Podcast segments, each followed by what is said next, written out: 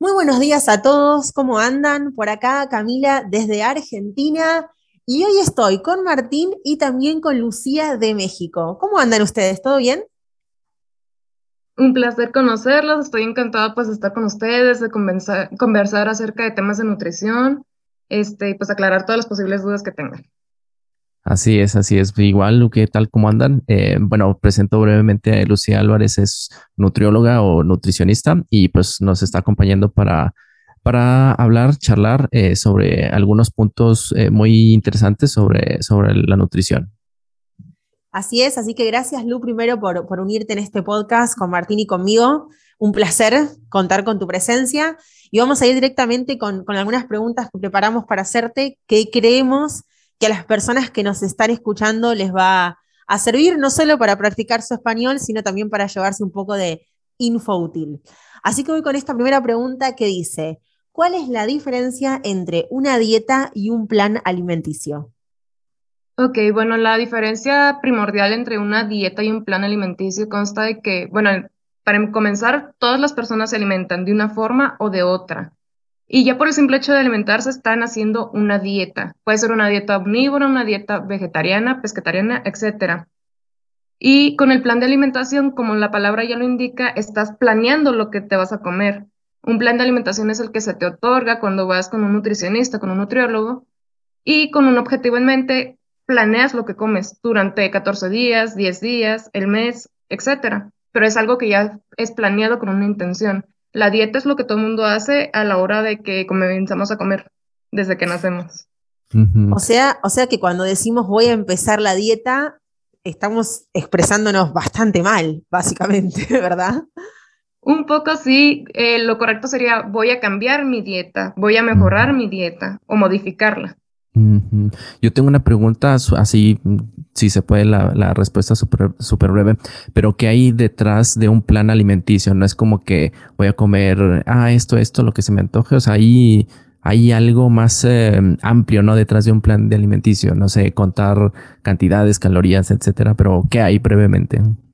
Claro, eh, previo a un plan de alimentación hay una evaluación nutricia. La evaluación nutricia consta con conocer todos los vaya por menores clínicos de la persona, del paciente en cuestión, este, saber sus antecedentes dietéticos, sus antecedentes médicos, conocer cómo se alimentaba antes, evaluarlo físicamente y en base a eso, el resultado que nos arroja, ya medir las calorías y repartirlo en los diferentes nutrientes que puede haber. Y en una alimentación que a él se le haga padre y cómoda seguirla, que le vaya a gustar. Bien, me gusta, me gusta cómo se está poniendo esto. Lu, tengo, tengo otra pregunta. ¿Qué, qué cosas destacarías o, o, a qué le pondrías la atención si hablamos de nuestra relación con la comida? Ok, bueno, todas las personas somos unos seres, vaya, complejos, tenemos varias esferas, psicológica, de salud, este, social, y vaya, la comida tiene una relación muy estrecha con todas esas esferas por el simple hecho de que nosotros cuando nos juntamos con amigos, cuando nos juntamos en familia y nos juntamos a comer, muchas de las memorias que nosotros creamos como humanos las creamos alrededor de la comida. De pronto, por ejemplo, aquí en México, 16 de septiembre, ¿qué es lo primero que se te viene a la, a la mente? Son unos taquitos de pastor, carne asada. Exacto. Entonces, nosotros eh, impregnamos de emociones ciertos alimentos y es la relación que nosotros tenemos con la comida.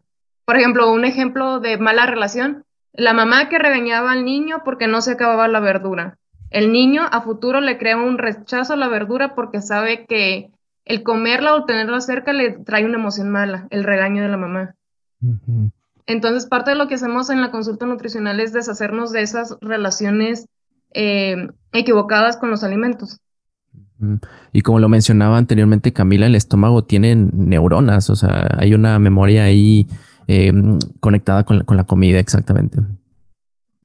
Sí, es, real y es una locura. Yo me acuerdo cuando descubrí que el, que el estómago tenía neuronas, me pareció fascinante porque explica muchas cosas, ¿no? Como esto de, la memoria que hablaba Lu, eh, y, me parece que, es interesante y está bueno que, la, que, la, gente, ¿no? En general, que sepamos, que tengamos esta información, porque entonces nos podemos mover en torno a ella de una manera diferente. Eh, entonces, Lu, siguiendo con el tema, vos recomendarías que por ahí la, consulta no sea solo con un nutricionista o nutriólogo, sino que también eh, uno puede hacer otras cosas para acompañar el plan, ¿no? Como trabajar la emoción, eh, por ahí, no sé, en una terapia o trabajar la parte física con un entrenador, ¿verdad? Como hacer algo más interdisciplinario. Sí, claro, este, el tratamiento con todas las personas eh, debe ser multidisciplinario, con un doctor, con un psicólogo, con un nutriólogo. Hay una eh, rama de nutrición muy padre que se llama mindfulness, en la que va de la mano la terapia nutricional con terapia psicológica y realmente aquí descubrimos el apego que tienen las personas a los alimentos. Decir, ok, esto es un hambre emocional, o sea, es hambre porque estoy ansiosa, porque estoy triste, eh, deprimida, o es un hambre fisiológica, que es realmente porque mi cuerpo me está pidiendo nutrientes. Y acá desprendemos las emociones de los alimentos, como para saber realmente, pues, qué tipo de hambre tenemos. Cuando es un hambre emocional, es cuando, por ejemplo, la persona tiene atracones de comida y que come mucha cantidad en un periodo muy corto de tiempo cuando es hambre fisiológica, es algo que se va construyendo con el tiempo y que con una pequeña porción se satisface el, cuerpo y ya te deja de dar hambre. El hambre emocional continúa y continúa y continúa, sigue creciendo con el tiempo.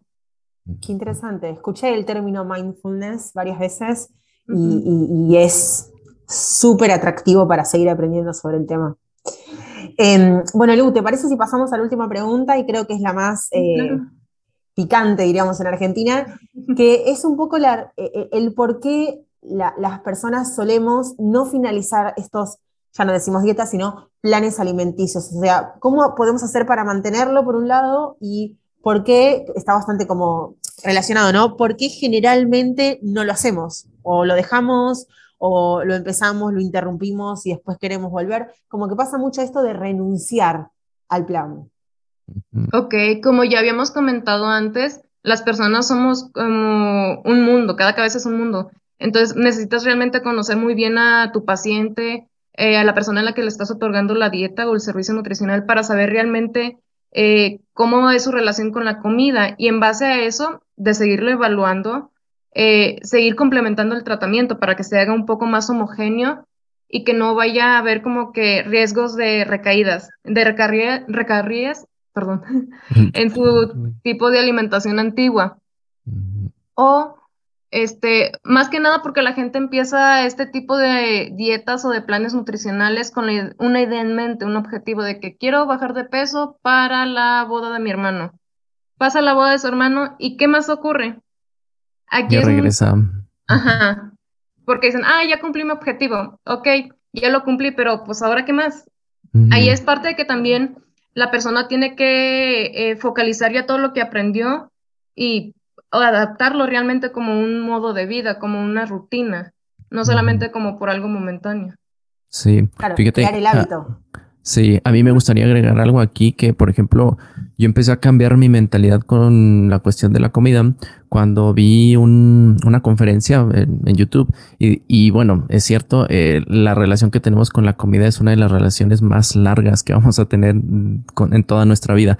Yo creo que si no es la más larga, quizás, este, pero bueno, también hay otros factores como por ejemplo la acumulación de grasa visceral, que esa es muy peligrosa. O sea, entre más me documenté, más cambié mi mentalidad para poder seguir un plan alimenticio y ahora sí, eh, pues sí sigo un plan alimenticio, pero sostenible en el tiempo. Eh, y además, eh, también quería preguntarte, desde tu punto de vista, ¿no crees que la dieta, la, la gastronomía mexicana tiene que ver como para que la gente no le cueste más trabajo seguir un plan sano? Si tú sabes que la comida mexicana pues está llena de calorías, es una dieta alta en calorías, pero ¿no crees que es un factorcillo como para que no lo sigan?